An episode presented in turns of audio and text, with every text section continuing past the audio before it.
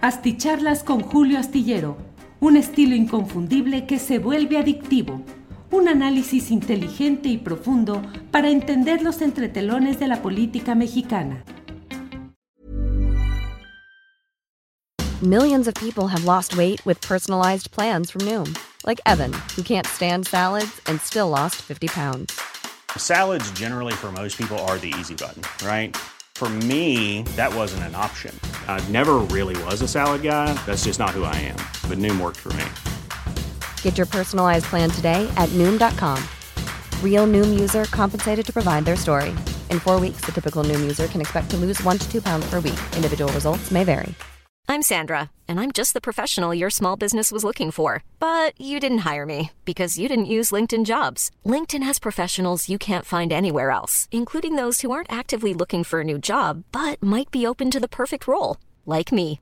In a given month, over 70% of LinkedIn users don't visit other leading job sites. So if you're not looking on LinkedIn, you'll miss out on great candidates like Sandra. Start hiring professionals like a professional. Post your free job on linkedin.com/people today.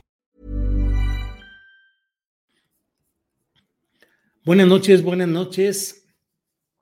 Hoy es el viernes 18 de marzo. Gracias por estar en esta transmisión nocturna.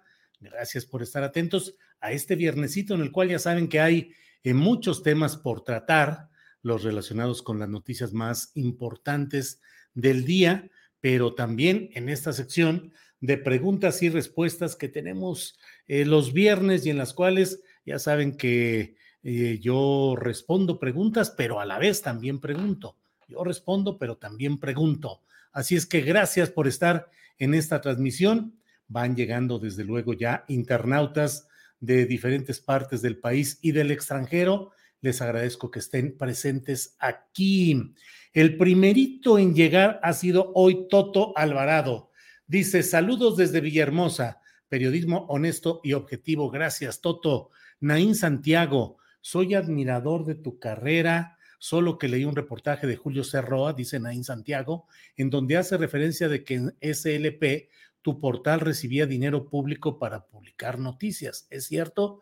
Eh, Santiago, la Jornada San Luis tiene veintitantos años, fue durante la mayor parte de ellos un periódico de circulación diaria, impreso, y tenemos ya algunos años en los que estamos como portal. Y desde luego, en todo ese tiempo hemos tenido publicidad de diversos gobiernos, priistas, panistas, perredistas, actualmente que es el Partido Verde Ecologista, el que está formalmente, y bueno, pues es una, es una empresa que mantiene la venta de publicidad como todos los medios de comunicación, y eso es sabido y conocido abiertamente. Es muy distinto el que entre eh, ese tipo de publicidad para un medio a que se diga que es directamente para el periodista, lo cual lo he hablado y lo he explicado muchas veces, pero bueno, lo hago de nuevo, como diría eh, Hugo López Gatel, eh, se lo vuelvo a explicar, lo, lo, vuelvo a explicar de nuevo con mucho gusto, Naín Santiago. El punto está en dirimir si la conducta de un medio o de un periodista se ve influida por la publicidad que recibe el medio en el que participa, en el que dirige o del que forma parte. Eso es lo esencial. A mí me parece que el punto es ver cuál es la conducta y la manera como se ejerce el periodismo. Muchas gracias, Naín Santiago. Ana Canas, parece que por fin llegué a tiempo. Like 10, excelente semana, equipo astillero, a descansar. ¡Sas! Ya, Ana Canas, vamos a descansar ya de inmediato. Eh, José Lerma me comentó el señor Gilberto Lozano sobre su petición para ser entrevistado por usted y dice que no le ha dado respuesta aún. ¿Sabe usted algo al respecto? No, no sé absolutamente nada, pero el señor Gilberto Lozano, pues desde luego que me puede escribir a, a, mm, a Gmail o por Twitter. Y ahí, ahí vemos exactamente José Lerma, pero desde luego que es importante que el propio señor Gilberto Lozano, sobre su petición para ser entrevistado por usted, pues me la haga llegar, que me la haga llegar directamente. No tengo ningún reporte, ninguno, ninguno, ninguno. Y Ricardo Baena, suelo ver sus charlas con mi novia y nos hace mucha gracia cómo pronuncia TikTok, acentuando el TOC, TikTok. Entonces, ¿qué es TikTok? El TikTok. pues ya, yo creo que son, son los acentos. Yo sí me suena TikTok y bueno, pues yo creo que me equivoco ahí. Voy a checar o dígame luego, ahora sí que preguntando y respondiendo, eh, ¿cómo va acentuado eso? TikTok, TikTok. Bueno, lo importante, Ricardo Baena, es que les mando saludos a usted y a su novia. Muchas gracias por ver eh, las videocharlas y todo el trabajo que hacemos aquí. Eh, Roeb envía saludos desde la bella Jalapa, desde Veracruz. Luis Salas Álvarez. ¿Cuándo fue la última vez que lloró por tristeza y o felicidad? Eh, pregunta Luis Salas Álvarez. Fíjese, Luis Salas Álvarez, que espero no cometer una indiscreción, pero se está haciendo un libro en memoria de Javier Valdés Cárdenas, el compañero corresponsal de la jornada en Sinaloa, en Culiacán, y que fue asesinado. Eh, que era un extraordinario reportero, escritor, un extraordinario ser humano. Y me, me, pidieron, me invitaron pues a que escribiera yo algunas palabras sobre ese, sobre ese asunto y pensé en hacerla muy personal y decir que, la, que yo soy un hombre de que pocas veces ha llorado en su edad adulta, pocas veces contadas. Desde luego el fallecimiento de mi padre primero y muchos años después de mi madre. Algunas otras cosas también me han impactado al grado de llorar, pero el día también en el que lloré fue cuando supe, eh, cuando me enteré del asesinato de Javier Valdés Cárdenas pensé en escribirlo relatando cómo había sucedido y lo que había pasado, pero luego pensé que era demasiado pretencioso el darle a una situación personal el carácter de lo que me pedían que era un, escrito sobre Javier Valdés, sobre su trabajo, sobre cómo lo conocí, en fin, y escribí un artículo más, em, eh, más formal, pero estuve tentado en escribir eso porque sí, me ganó absolutamente el llanto cuando me enteré de la muerte de Javier Valdés y creo que luego ya ah, después estaba yo en ah, un Starbucks de ahí de Félix Cuevas y Ángeles había ido a comprar algo a, una, a un almacén que está ahí. Yo le dije, yo aquí te espero y me quedé ahí sentado y ahí estaba yo muy quitado de la pena con mi computadora viendo noticias. Cuando voy viendo, me voy enterando, voy viendo cómo había sido, veo su cuerpo, veo su sombrero y bueno, pues ahí sí, chas, mano, ahí en pleno, en plena mesa de cafetería, ahí con otras personas por ahí cerca, pues as, no pude no pude contener porque, y ahora lo razono a la distancia, porque en el fondo fue el mensaje de que nadie está salvo y de que no vale el escribir con eh, profesionalismo, con seriedad, con honestidad, con calidad. A veces uno piensa y dice, bueno, pues si yo no, no recibo dinero, no me pagan por atacar, no formo parte de ningún grupo, cártel, eh, cuando escribo y critico no es para favorecer a alguien y para perjudicar a alguien, pues no me debe pasar nada porque yo no estoy haciendo nada eh, incorrecto, yo este, así me protejo. Y cuando veo uno que pasa lo que le sucede a, a Javier Valdés, pues sí llega el momento en el que, ¡pum! Entonces, bueno, esa fue la última vez que lloré por tristeza y por felicidad. Pues no, no recuerdo recientemente haber llorado de felicidad, pero em, me he sentido muy contento cuando Ángeles ha salido de algunas operaciones eh, quirúrgicas difíciles. Eh, hace pocos años hubo una complicada y bueno, pues ahí sí hay una gran felicidad.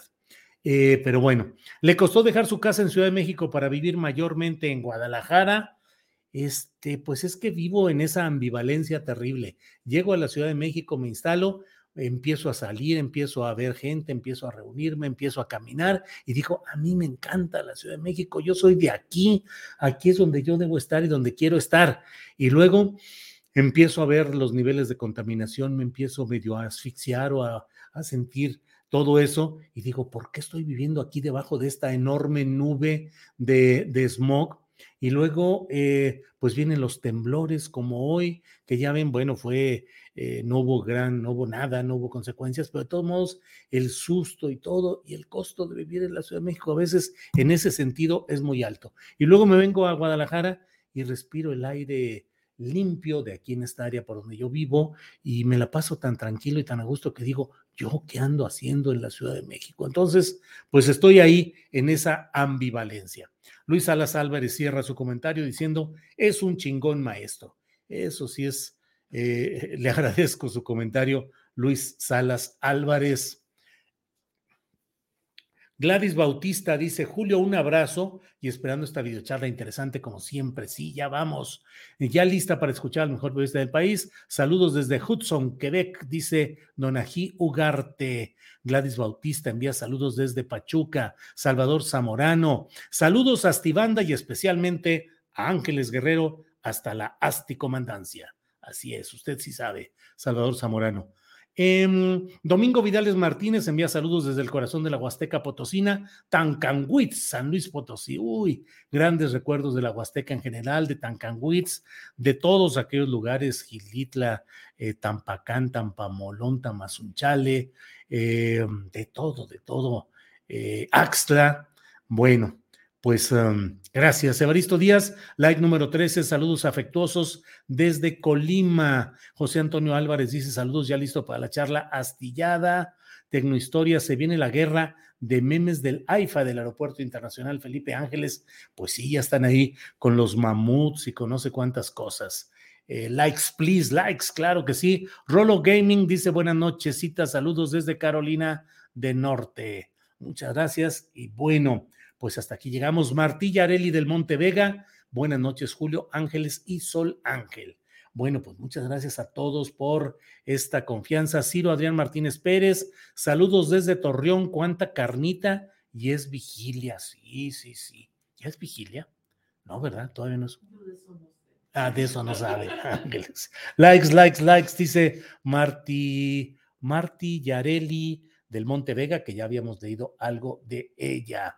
Bueno, eh, pues muchas gracias por esta atención. Debo decirles que hoy ha habido mucha información interesante. Hoy tuvimos un programa de una tres muy relevante con el doctor Lorenzo Meyer durante 45 minutos, que lo, lo, lo agarró el temblor. Eh, cortó, o sea, llegó la voz femenina, supongo que también de su comandancia, diciéndole, sonó la alarma sísmica y bueno, pues adiós, adiós. Y luego regresó y ya cerramos la plática que teníamos pendiente. Eh, entonces, bueno, hoy ha habido una multa al Partido Verde Ecologista de México por 118 millones de pesos por romper la veda electoral en 2021, sobre todo en aquellos eh, anuncios que protagonizaron, eh, ¿cómo se llama? Bárbara de Regil, un personaje muy polémico, y Lambda, Leo aquí lo que publica el Universal al respecto. Dice, multan al Partido Verde con 118 millones de pesos y viene ahí eh, estos personajes que son los que habrían Cherlin, otra persona, no los conozco, se determinó multar a 76 influencers, pero las cantidades serán determinadas para cada caso en específico. Eh, se da vista a la Secretaría de Gobernación para que actúe en el caso de cuatro personas extranjeras que participaron en la estrategia de propaganda del Partido Verde Ecologista de México. Eso lo resolvió la sala regional del Tribunal Electoral del Poder Judicial de la Federación, según lo que leo aquí en la nota de El Universal. Eh, pues bien, bien por esta resolución, por este castigo, que no quede impune la continua manipulación y maniobras que hace el ente de las cuatro mentiras, que ni es partido, ni verde, ni defiende lo ecologista, ni defiende a México, el PBM, que bueno que haya este tipo de sanciones que son muy necesarias. De sus prerrogativas de este partido político, se le van a descontar estos 118 millones de pesos.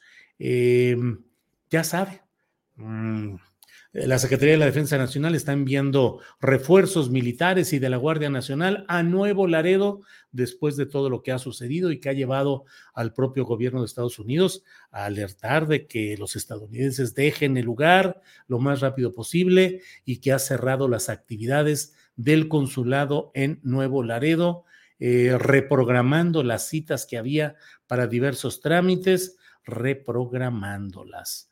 Em, ¿qué le digo? Ya eh, todo camina en el semáforo verde en cuanto al COVID.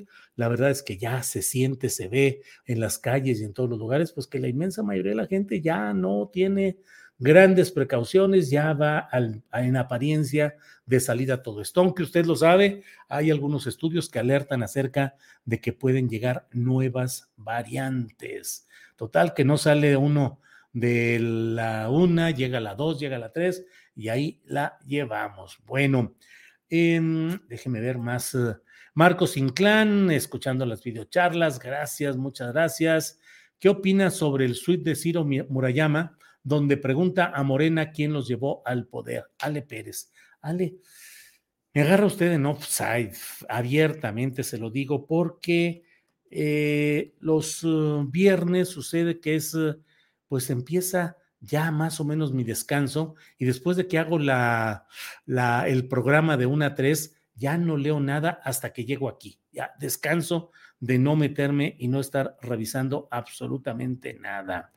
Eh, pero ya estoy viendo aquí donde dice Ciro Murayama, va mi respuesta en el línea al representante de Partido Morena. Nos acusa de servir al viejo régimen cuando fue él quien militó en el viejo partido oficial, no los consejeros electorales. Se descalifica solo. Ese diputado ejerce el monopolio de la safiedad en el INE. Bueno, eso es lo que dice por aquí. Déjeme ver. Mm, mm, mm, pues ahí, ya sabe usted que está la, la discusión y pues es todo lo que veo aquí en respecto a esa respuesta de Ciro Murayama, pero bueno, pues la, la, cosa se puso muy caliente hoy en la sesión del Consejo General del INE. Ya sabe usted que el Consejo General del INE es integrado por consejeros electorales que son electos, propuestos por el presidente de la República, por el Senado, y que llegan deben ser aprobados eh, justamente por, en este caso, por los órganos legislativos.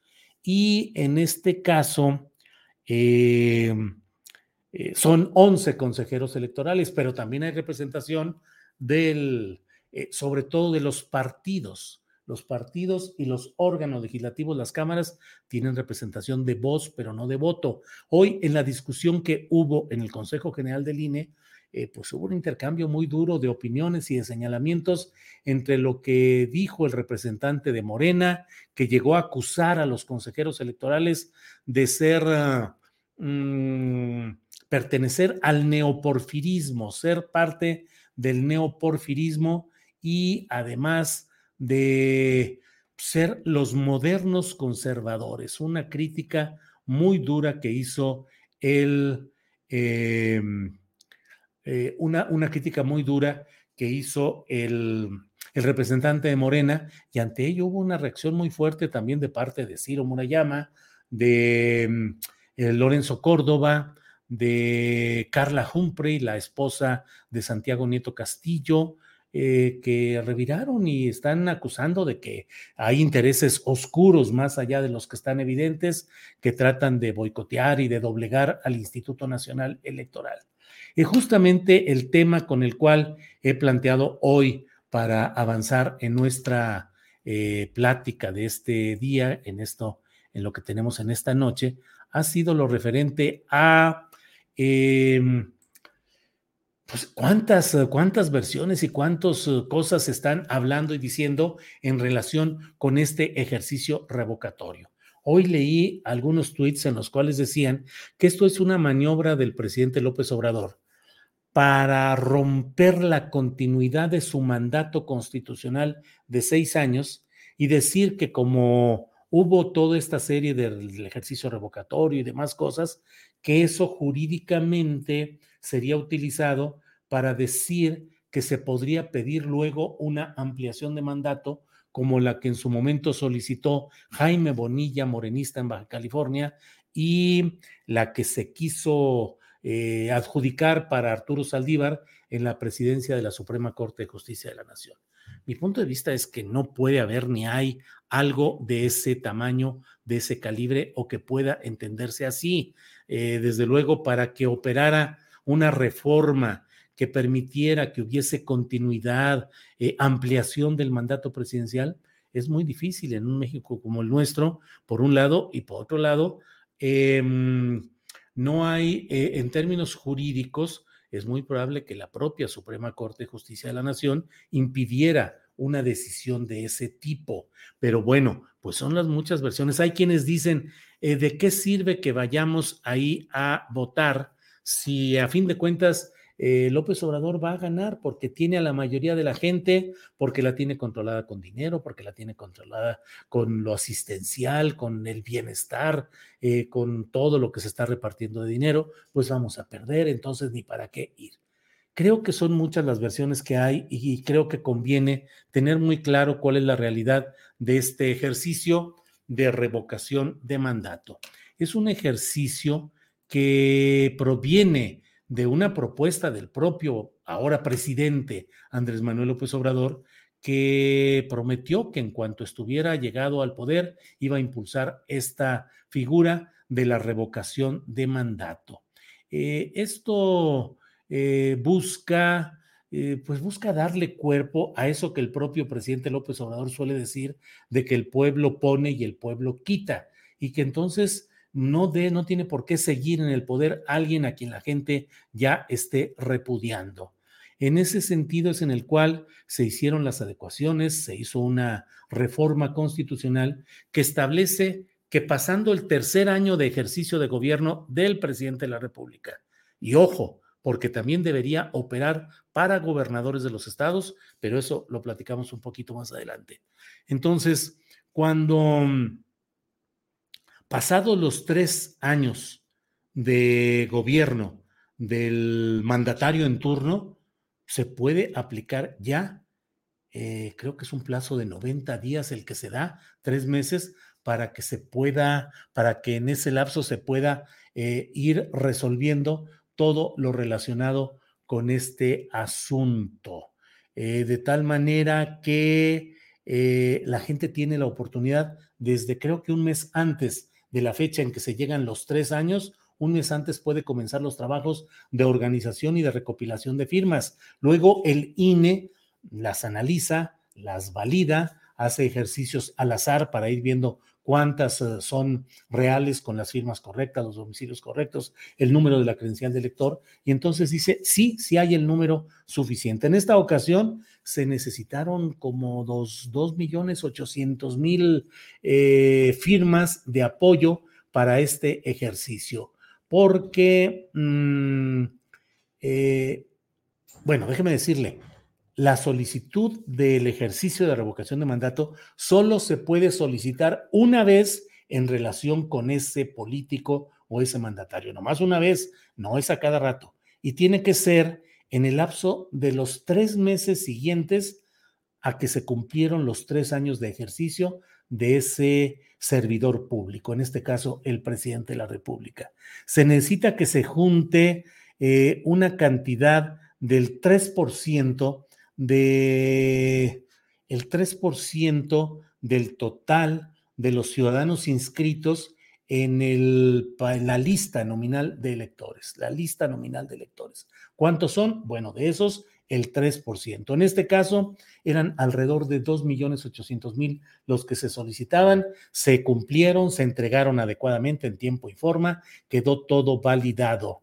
La consulta tiene que realizarse eh, de, acuerdo con la Constitución, en los mismos términos en los que se realizó la elección que está siendo impugnada. Es decir, usted eligió a alguien en 2018 llamado Andrés Manuel López Obrador para pretender quitarlo, debe haber el mismo número de casillas como hubo cuando lo eligió, para que las mismas personas puedan, las que lo eligieron, puedan revocarle el mandato de la misma manera. Aquí se ha entrado en un gran problema por cuestión de recursos y finalmente la Corte, la Suprema Corte de Justicia de la Nación, determinó que con el dinero que tiene el INE debe organizar este ejercicio de revocación de mandato, pero que lo haga en el número de casillas y en las condiciones que pueda, sin que ello implique responsabilidad penal, administrativa o civil para los consejeros. Es decir, con lo que tienen, pongan el número de casillas o mesas receptoras de voto que decidan y no habrá culpa por no haber cumplido lo que establece la Constitución. Esa es la verdad por la situación económica. Bueno, ¿y luego qué procede? Tiene que votar, tiene que concurrir a las urnas el 40% de las personas inscritas en esa lista nominal de electores. ¿Qué significa eso si tomamos en cuenta que el padrón, eh, el padrón sobre el cual se está trabajando tiene alrededor de 93 millones y medio de personas inscritas, por ahí, 93.5 millones de personas, de tal manera que para avanzar en este proceso se tiene que conseguir que haya el número correspondiente, que son algo así como 37, 38, 37 millones de mexicanos los que tendrían que ir a las urnas. Si ese número va y se completa el 40%, los resultados de esa votación son vinculantes, es decir, obligatorios. Lo que ahí surja, simple y sencillamente se mantiene o se retira a esa persona de la presidencia de la República. Entonces, eso es lo que estamos viendo y es lo que estamos viviendo y es lo único que está en realidad. Todo lo demás, pues la verdad es que son versiones muy complicadas, muy elaboradas, muy conspiracionistas, en las cuales se habla de mil cosas que creo que no está caminando por ahí lo que se está haciendo.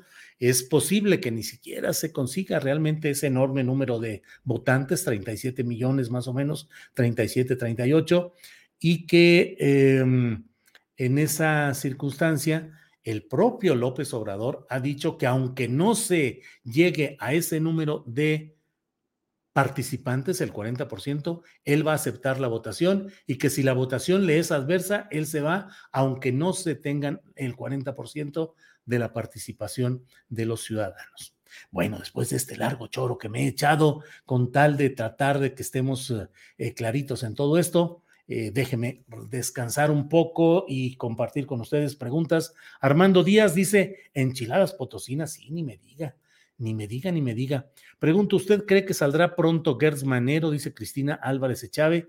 Yo creo que no, yo lo veo muy amarrado y creo que al menos en el corto plazo no se va a ir porque en esta administración general, mm, ya sé que eh, oficialmente es autónomo Gertz Manero, pero como que no se cede a las presiones y en cuanto eh, hay mucho jaloneo empujando para que alguien sea destituido, no lo mueven. Claro, insisto, la Fiscalía General de la República es un órgano autónomo, entre comillas, formalmente así lo es, y no es de que lo pueda destituir el presidente de la República nada más porque sí.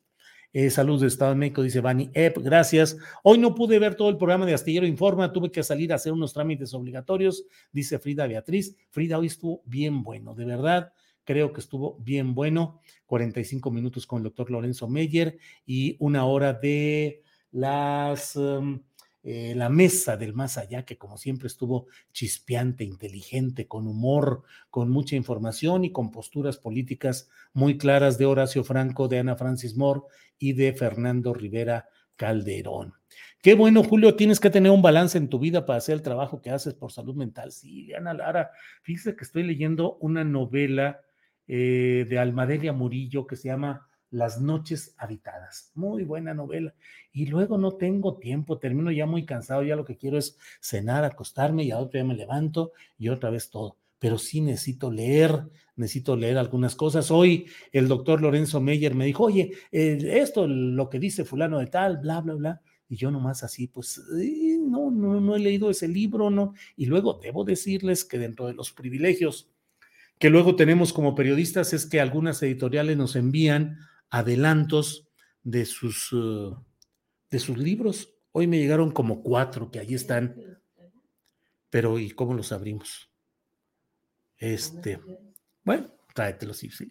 Este, entonces, llegan muchos libros y algunos muy interesantes. Acaba de llegar uno que se llama Los papeles de Afganistán, que es una historia de cómo los mandos militares de Estados Unidos se engañaron, eh, hicieron como que las cosas sucedían y no, sabían que estaban haciendo mal, que había abusos, que, que era una guerra que no iban a ganar, que estaban cometiendo crímenes de guerra y sin embargo siguieron adelante. Y ahí está reporteado a fondo por un eh, escritor, por un periodista de Estados Unidos, eh, que pues nomás lo empecé, nomás lo empecé picadísimo y a dormir, y al otro día igual.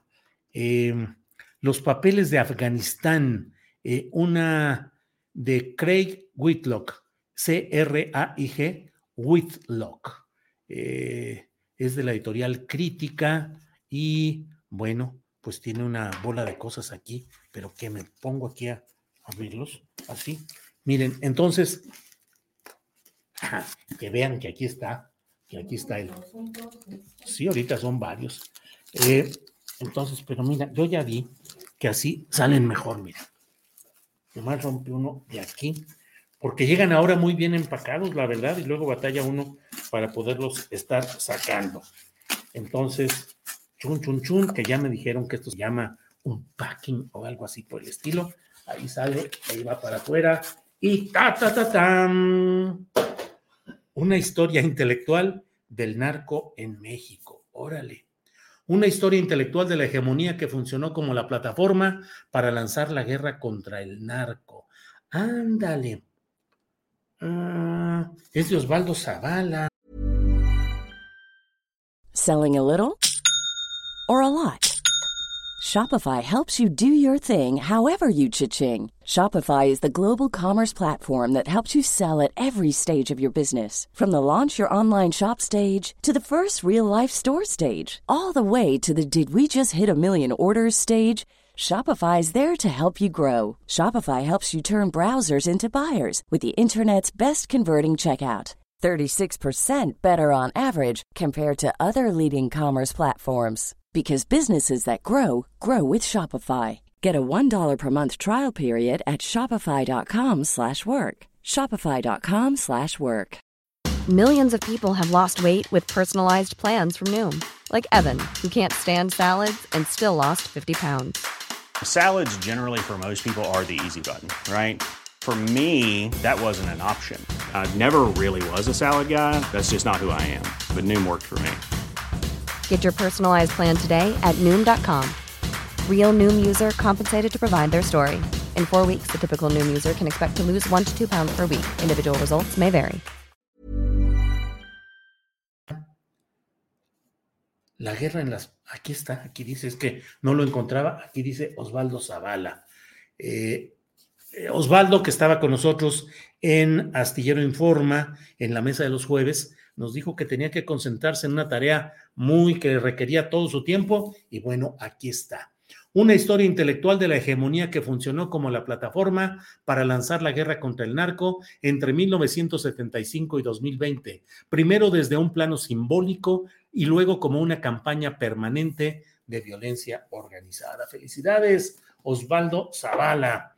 A ver, ahora que voy a andar una semana de estas por allá en México, a ver si nos vemos para ir a ese, ese templo de la, de, la, de la camaradería y de la buena comida y, y también una buena bebida, como es el Salón Covadonga, donde pude, donde nos vimos la última vez con varios compañeros. Aquí viene otro libro, otro libro, déjeme ver cuál es. Y cha, cha, cha, chan, ahí va saliendo, ahí está. Y es El imperio de los otros datos. Tres años de falsedades y engaños desde Palacio. Editorial Grijalvo. Luis Estrada. Luis Estrada, Strafon, doctor en ciencia política. Y bueno, dice tres años, 700 mañaneras, 67 mil falsedades, inexactitudes y mentiras dichas por el presidente de la República. El imperio de los otros datos. Tres años de falsedades y engaños desde Palacio. Em, bueno, pues iba a ser noche, va a ser viernes, más que de preguntas. ¿Eh? Pues los rifo y luego ¿cómo, cómo, los hago llegar y cómo organizo la rifa. Sí, pues es que no, no, no veo cómo, cómo hacerlo. Pero mire, aquí viene otro. Ay, ay, ay.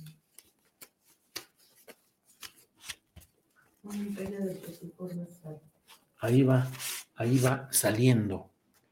Este se llama Gatopardismo Mexicano, la infame historia de nuestra corrupción, eh, de Juan Antonio Cepeda, con prólogo de Jesús Silva Herzog Márquez.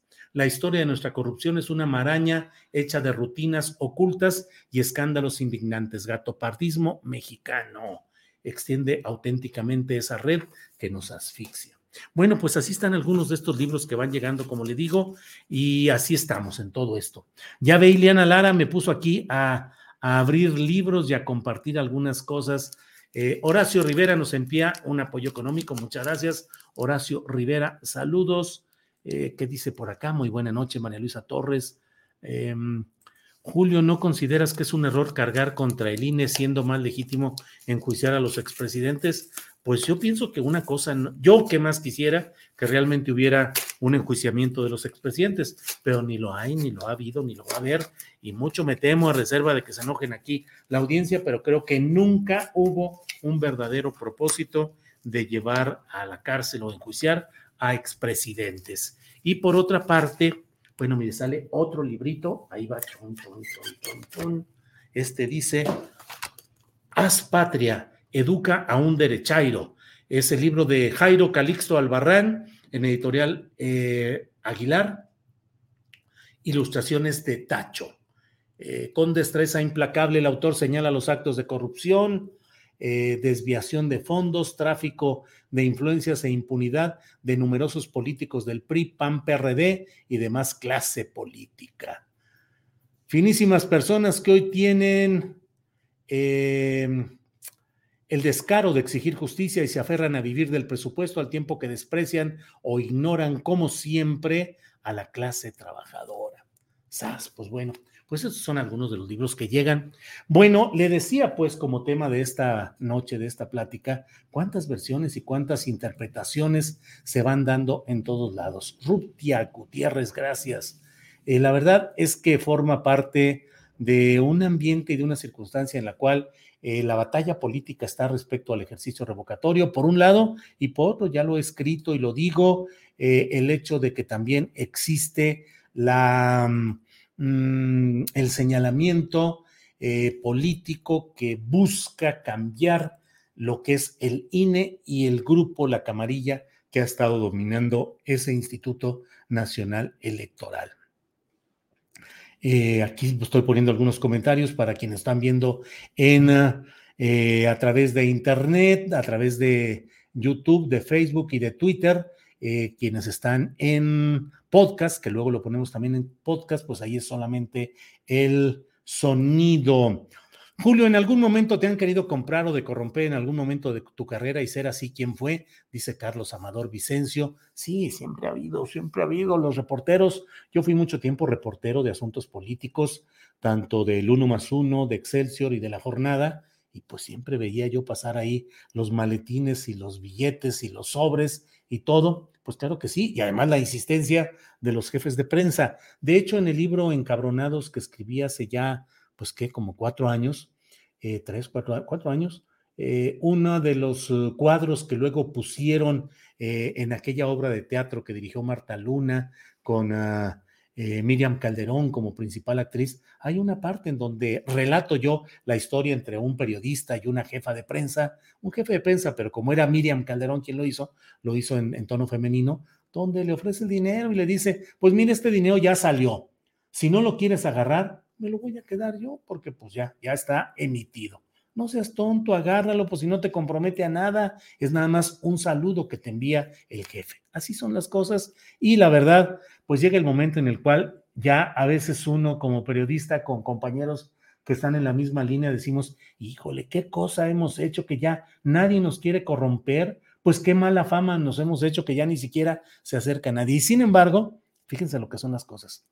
Me han llegado algunas peticiones a través de todos los mensajes que se reciben por las plataformas de Internet. Me han llegado mensajes donde me dicen que cuánto les cobro por llevar un asunto a la mañanera. Lo digo de verdad, no, no estoy eh, queriendo meter cizaña ni nada por el estilo. Así me han llegado varios, ¿qué les diré? Cinco, ocho mensajes de que, oiga, tenemos este asunto, tenemos este problema, eh, esto es la situación, le envío, bla, bla, bla, y díganos por favor eh, qué honorarios o cuánto podríamos aportarle o cuánto nos costaría, abiertamente cuánto nos costaría eh, hacer esto así ya sea, que lo lleve a la mañanera, que lo escuche el presidente López Obrador y bla, bla, bla. Pues no, ni les contesto, por un lado. El otro día, hace algunos meses, Adriana Buentello y yo estábamos viendo que alguien nos pedía que difundiéramos un asunto que sí era interesante, que sí era relevante. Oye, pues está bien, este, lo podemos programar en estos días, vamos a ver, digo, no era un asunto de para en prensas, como decimos, pero sí era interesante y valía la pena. Pero la misma persona nos dijo, bueno, y por favor también me dicen cuánto me va a costar que ustedes lean y que difundan mi, mi queja o mi asunto eh, en su programa. Y ya le dije a Adriana, dijimos, pues, pues ahora sí que este pobre cuate con nosotros le resultó al revés. Nosotros desde luego que no ni cobramos, ni remotamente, y lo íbamos a hacer obviamente automáticamente, siempre lo hacemos, pues gratis, eso no, no, no está discusión. Pero ahora, sabiendo que está ofreciendo esta persona dinero para que le publiquen o le difundan, pues mejor ya no, Adriana, porque cuando lo difundamos, no va, no va a faltar quien diga, ah, es el mismo asunto por el que andan pagando dinero en otros lugares para que difundan esto y esto otro. No, no, no, mejor.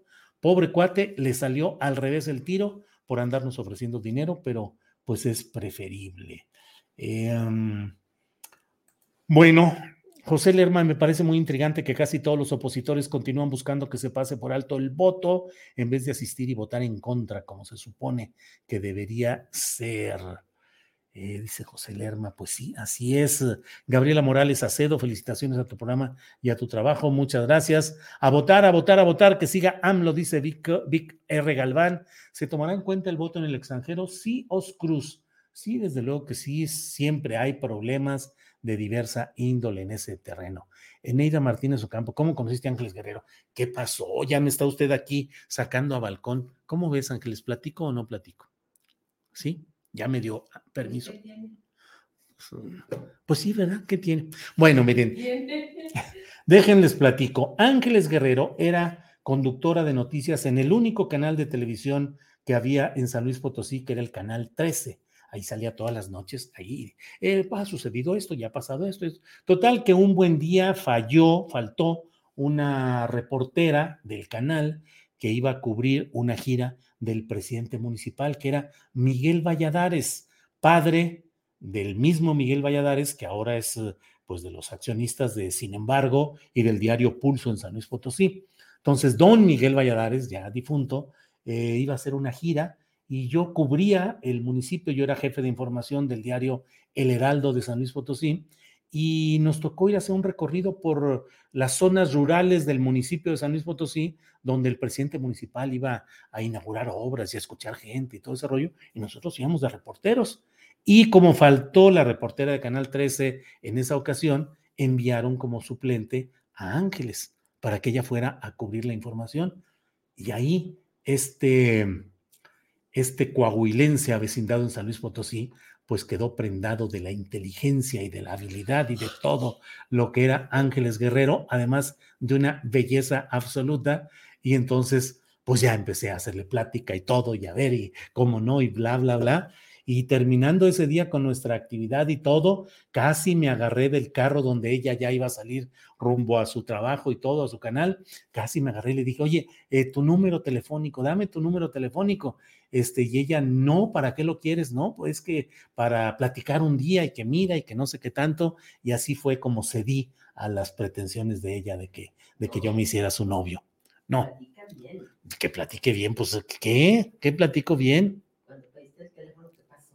este, cuando, cuando pidió el teléfono me lo dio de inmediato. Dijo, sí, sí, mira, aquí está Julio, rápido, ten.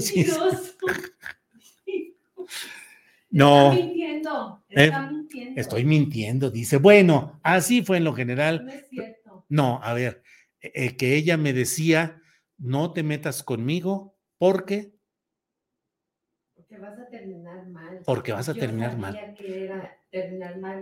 Terminar mal era terminar que ella sabía que terminar mal, yo era, iba a hacer terminar casándome y pues sí, así fue, en ambos sentidos. Me casé y también terminé, me terminó yendo bien, muy bien.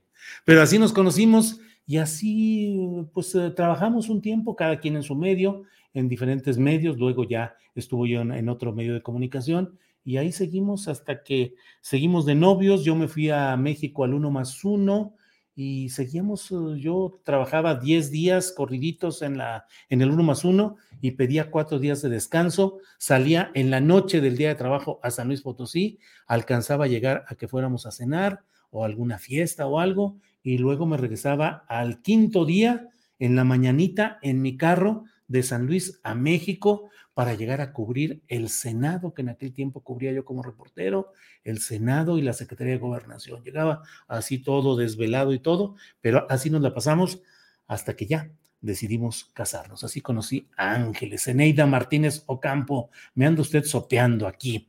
Denle like, dice Luis Yáñez. Saludos, Julio, desde Tomoaya, Edomex. Con seguridad, AMLO se quedará. ¿Qué consideras que ocurrirá, después de la revocación de mandato? Bueno, pues que AMLO tendrá discurso para decir que queda legitimado porque sus adversarios no pudieron hacerle eh, mella ni cosquillas, creo yo, pero bueno, ya veremos el resultado, pero si es favorable, como estoy ampliamente convencido de que será, bueno, pues entonces eh, él podrá decir en su discurso que los opositores no quisieron aprovechar eh, las posibilidades constitucionales y que todo el ruido y todo el gritadero que hacen no tiene sentido si no fueron capaces de organizarse para mm, retirarlo del poder por la vía constitucional que él mismo propuso y que él mismo defendió. Bueno, eh, Sí, don Julio, haga la inauguración del destape de libros en viernes, dice Manuel Díaz Ríos. Bueno, buenas noches, señora Ángeles Guerrero, dice Laura Santillán. Juguetes coleccionables, hay una respuesta entre ellos. No, pues me siento como en Navidad abriendo regalos, dice Eric Alberto de la Torre Fernández. Iliana Lara, eh, Julio, guárdame los libros. Estoy pensando en ir a México por un pastel, mi taza y los libros, dice Iliana Lara. Órale, Ileana, cómo no, con mucho gusto, gracias. Órale, de, Jairo Calixto, dice Laura Santillán, así es. Arturo Che, para el siguiente viernes preguntaré. Bueno, Arturo Che, por aquí lo esperamos para el próximo viernes. Armando Díaz, ¿quién te lo mandó, Julio? ¿Salinas? No sé a qué se refiera.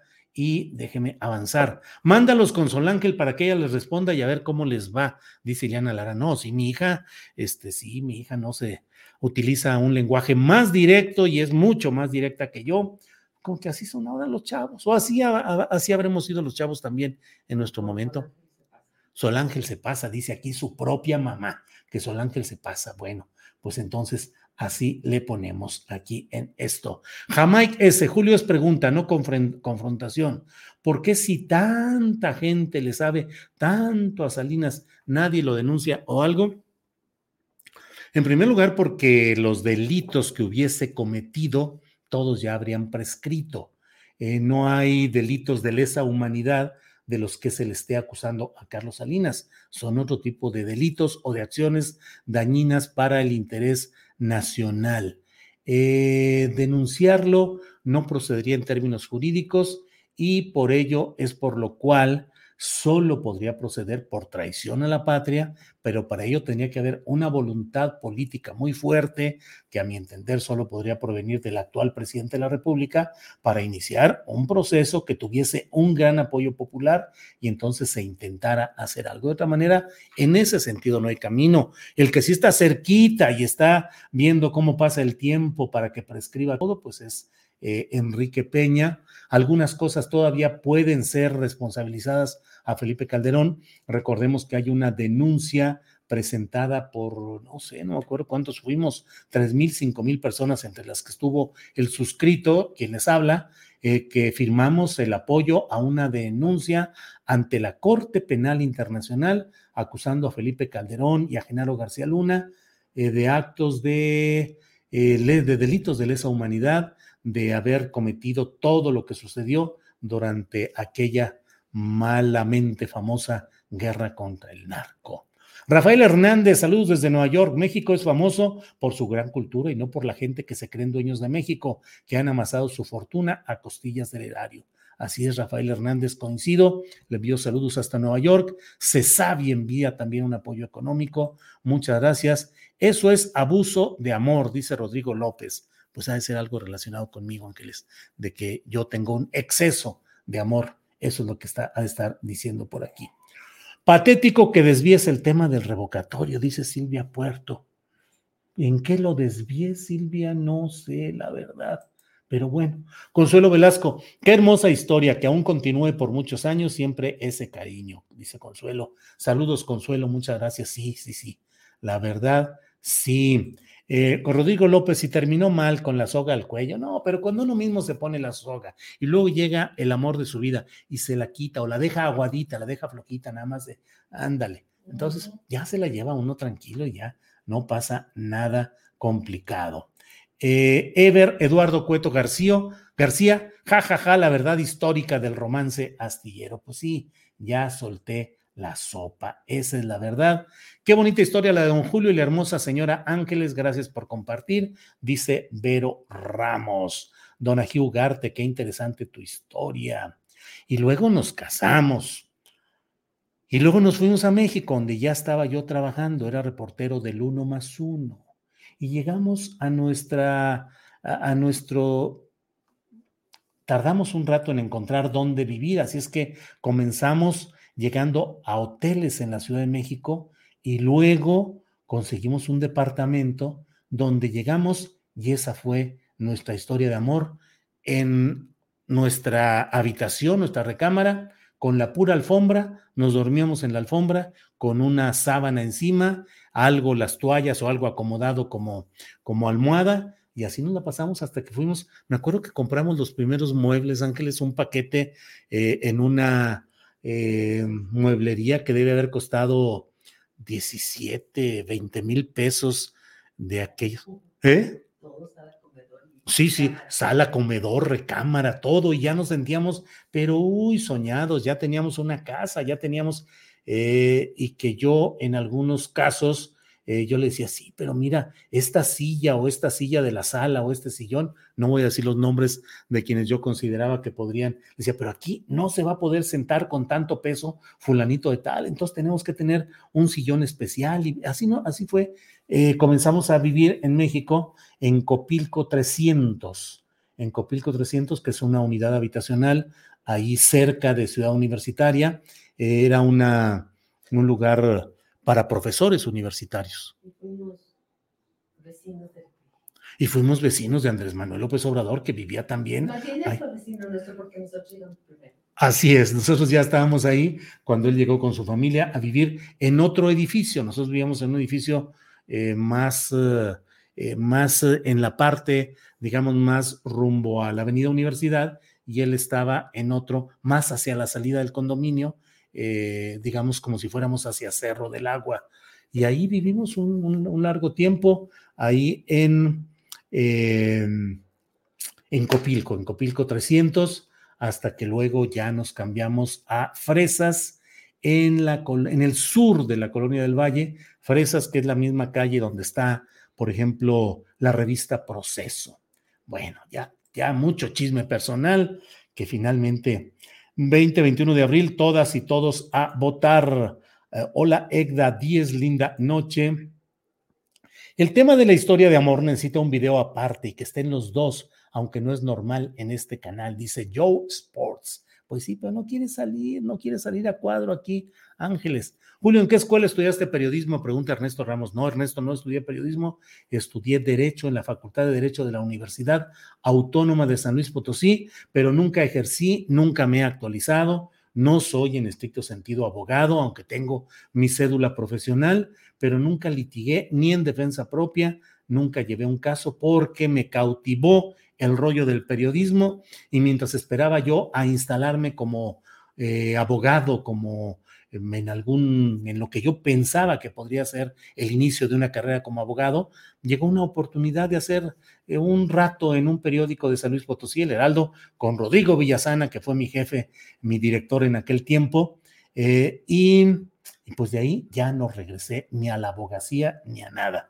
Cuando voy a San Luis Potosí me junto con mis compañeros de la Escuela de Derecho, estoy ahí como moped, silencio, oyendo cómo platican de sus andanzas, de los juzgados y de los litigios y de sus opiniones y de los códigos y de las leyes y de las reformas que hicieron. Y yo pues nada más escuchando porque yo no tengo esa vida y de las carreras que han tenido, fulano es juez, perenganito es magistrado, perengano está en tal tribunal, este es actuario, este litigó este asunto. Yo no, no, no tengo, no tuve nunca esa carrera. Recuerde que para ser periodista en México no se necesita haber estudiado la carrera de ciencias de la comunicación ni de periodismo. Cualquier persona, eh, incluso con primaria o sin primaria, podría ser periodista, no hay una exigencia. ¿De qué te ríes? Las preguntas que siguen. Ya que haz otra videocharla de tu vida personal. Espérate, no, no, no. Este, ya que estamos en la chisma, ¿cómo le pidió eh, matrimonio a Ángel? Ah, que ya que estamos en la chisma, que cómo fue que Ángeles me pidió matrimonio a mí. No, bueno, ¿eh? No, Pues no dices que esa es la pregunta. no, porque tú cómo me pediste. Al estilo tradicional, fui a la casa de Ángeles en García Diego 193. Ah, bueno, sí, ahí está. San Luis Potosí, ahí estaba mi suegra, la señora María del Refugio Fernández Castilla, y ahí fui a decirle, señora, vengo a pedir formalmente, eh, bien machote, dice aquí Ángeles, que iba yo ahí de, bien machote. Sí, ahí fui y ya la señora Ángeles, doña Coquita, me dijo, bueno, pues este, déjame, bla, bla, bla. Yo veía que todos los hermanos de Ángeles decían, sí, sí, sí, sí, ya, ya, ya, por favor, este, de aplausos para tener una fiesta, para tener un, un fiestonón. Eh, y sí, hicimos una, se hizo una fiesta muy interesante eh, a las 8 de la mañana de un domingo, porque así lo quiso la señora Ángeles. 8 de la mañana, domingo, en una capilla muy chiquita, con unas cuantas decenas de invitados, poquititos. Eh, y luego hicimos una, ¿cómo se llama eso? Pues una ambigú, una, un, ya un- una, una, una fiestecita en un lugar ahí, que entonces se llamaba el Hostal del Quijote, ese hotel, tenía una sala ahí, salones de reuniones, de convenciones, y ya hicimos ahí una, una, la- en la ceremonia civil, porque me tuve, yo que soy ateo, me tuve que casar por la iglesia, porque o había boda por la iglesia o no había. Y pues bueno, tuve que ir a los ejercicios espirituales, tuve que ir a chutarme las pláticas de un señor sacerdote que ni tenía esposa ni hijos, al menos oficialmente, y que nos decía cómo llevar la vida familiar y cómo llevar la vida conyugal. Y bueno, pues así, y me tuvieron que confirmar porque yo no estaba confirmado. Pasó un amigo mío, Ricardo Moreno Barajas, cuando estaba urgido yo de él, dije, oye, ven, ven, ven, ¿qué pasó? Oye, tengo que firmar aquí de testigo de que, sí, ¿cómo no? Firmó y ya quedé yo confirmado en la religión católica. Todo por amor, por amor. Que así sea.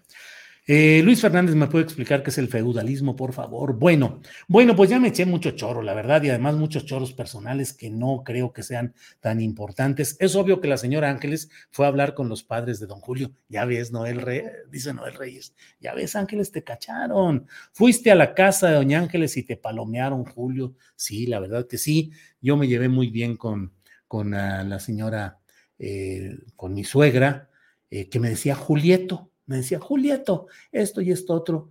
Y bueno, fue una, una relación interesante. Eh, amable, todo. Julio, ¿qué se necesita para ser periodista? Y, híjole, antes decían que no tener ningún otro oficio ni beneficio, que éramos los destripados de la vida, que acabamos, acabamos siendo periodistas. Qué padre, Julio, interesante. Ja, ja, ja. Y todo sea por tu amor, bien hecho, dice Monsibau. Sí, Monsibau. Sí, imagínese nomás. Yo, ateo recalcitrante. No, no. Digo, no soy ateo grosero ni nada, ¿no? Simplemente es mi, mi convicción y respeto absolutamente a quien profesa una religión. Pero pues tuve que ir a hacer todos los trámites, ejercicios espirituales en la Casa de Acción Católica de San Luis Potosí y escuchar, insisto, a un hombre que nos iba a decir cómo vivir la vida conyugal y familiar cuando oficialmente pues no tienen, no saben, no saben lo que es esa vida. Ileana Lara, cuando cuentas tu vida te haces más humano. No, si soy totalmente humano, Ileana Lara, con todos los defectos y distracciones y errores y distorsiones que suelen suceder. Bueno, pues muchas gracias. El trabajo nos hará aún más libres, dice juguetes coleccionables. Pues sí. Eh, Marta Alemán, Julio Ateo, gracias a Dios. Julio, ¿por qué no es un curso de periodismo y análisis político? Yo me inscribiría. Andrés R. Pues Andrés, porque ya nomás me falta vender de veras pozole o menudo los fines de semana, porque además ando ahora de ayudante de mi hija Sol Ángel, así es que ahí ando ayudándole en lo que me es posible a la instalación de su taller de gastronomía, de pastelería y de repostería, que está ahí muy metida. Entonces, pues la verdad no me da el tiempo, la verdad, ¿qué más quisiera yo? Y la verdad, pues aquí estamos. Eh, saludos desde Cancún, gracias. Saludos Martínez, California. ¿Quién ganó y quién perdió con el reportaje de la casa de Houston? Híjole, Abel León, ya me agarra usted, ya cansado, la verdad, ya, ya voy de salida, llevamos 57 minutos eh, y bueno, pues prefiero ya ir descansando ya. Ahorita empieza mi descanso, descanso ahorita, descanso el sábado. El domingo ya tengo que estar listo para escribir la columna astillero y para estar preparando ya con Adriana Buentello el programa de lunes. Así es que descanso poco, no alcanzo a leer. Y bueno, ya saben que luego llegan todo este montón de libros y otros más que van llegando. Y bueno, pues ahí estamos. Ya de ellos platicaremos en otro momento. A ver, León, discúlpeme por favor, pero sí ya voy de salida, ya, eh, ya estoy.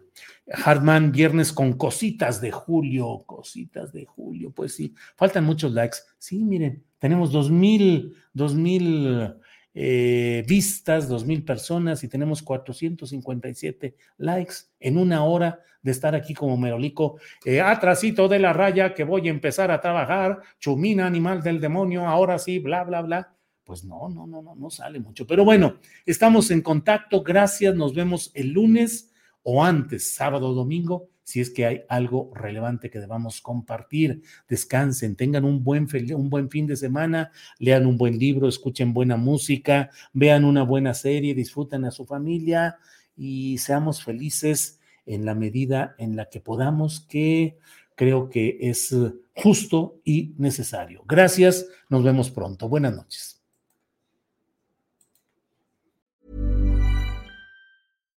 Hi, I'm Daniel, founder of Pretty Litter. Cats and cat owners deserve better than any old fashioned litter. That's why I teamed up with scientists and veterinarians to create Pretty Litter. Its innovative crystal formula has superior odor control and weighs up to 80% less than clay litter.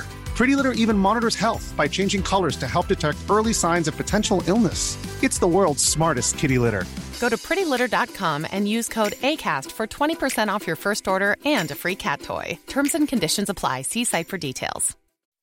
When you make decisions for your company, you look for the no brainers. If you have a lot of mailing to do, stamps.com is the ultimate no brainer. Use the stamps.com mobile app to mail everything you need to keep your business running with up to 89% off USPS and UPS. Make the same no brainer decision as over 1 million other businesses with stamps.com. Use code PROGRAM for a special offer. That's stamps.com code PROGRAM. Para que te enteres de las nuevas asticharlas, suscríbete y dale follow en Apple, Spotify, Amazon Music, Google o donde sea que escuches podcast. Te invitamos a visitar nuestra página julioastillero.com.